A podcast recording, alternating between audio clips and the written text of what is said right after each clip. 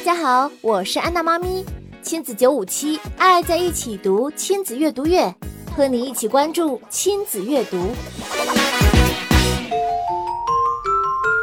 安娜妈咪，邻居杨叔叔说，他和孩子做亲子阅读好几个星期了，但为什么他的孩子没有像别的孩子一样？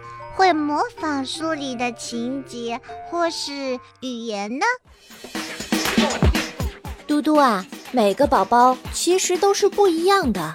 听过安娜妈咪课程的家长就会知道一个概念，叫做没有输入就没有输出。那么讲故事给宝宝听就是一个输入的过程，可是这个输出的时间点呐，每个宝宝可是不一定一样了。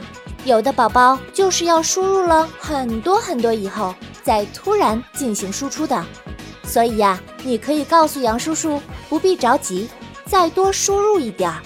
另外呀，还有一点需要注意，那就是杨叔叔讲故事的技巧是不是不太好呀？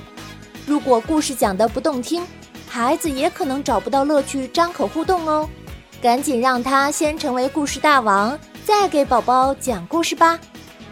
我是安娜妈咪，爱你们哟！本次活动由苏州市妇联、苏州儿童广播联合打造。